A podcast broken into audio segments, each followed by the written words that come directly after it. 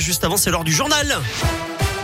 Avec vous, Philippe Lapierre. Bonjour, ça roule Bonjour comment Guillaume, bonjour à tous. Pas Euh, très Eric, bien. Eric, c'est pas pardon, Guillaume. bonjour, excusez-moi. Ça roule comment J'étais justement plongé dans les cartes de trafic euh, pour euh, vous dire qu'il y a des bouchons en ce moment à l'entrée du tunnel sous Fourvière sur euh, la M6 à Lyon en direction de Marseille sur un kilomètre euh, secteur de travaux par ailleurs sur l'autoroute A7 en direction de Lyon à hauteur de Fézin. Soyez prudents, la circulation est ralentie et puis c'est dense en ce moment en centre-ville dans le secteur euh, de Vèze ou encore euh, du côté de Pardieu secteur Thiers Lafayette Prudence et bonne route.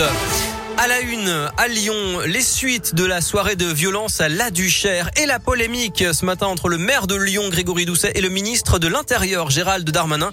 D'abord, le rappel des faits. Hier soir, rue Sakharov, dans le 9e, trois policiers de la brigade anticriminalité ont été pris pour cible par des coups de feu. Il n'y a pas eu de blessés. Selon le ministre, la BAC surveillait un point de deal.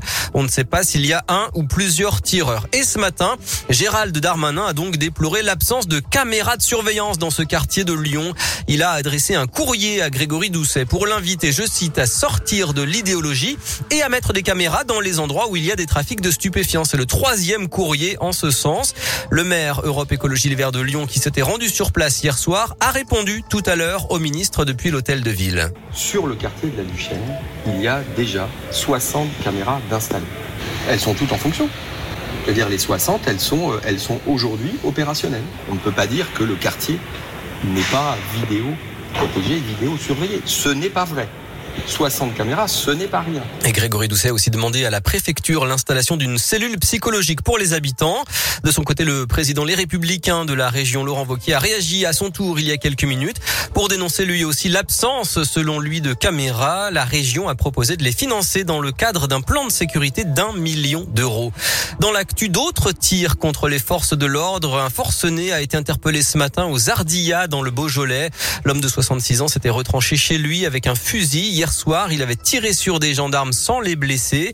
Il a été interpellé tôt ce matin par le GIGN. Il est en garde à vue.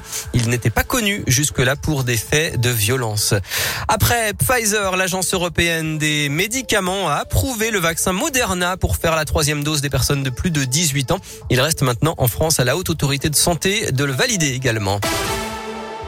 Le sport et du football. Ce soir, l'équipe de France féminine dispute un match de qualification pour la prochaine Coupe du Monde. C'est à 17h au Kazakhstan. Coup dur pour le loup rugby. Le deuxième ligne, Lohan Goujon, sera absent trois mois à cause d'une fracture de la cheville droite.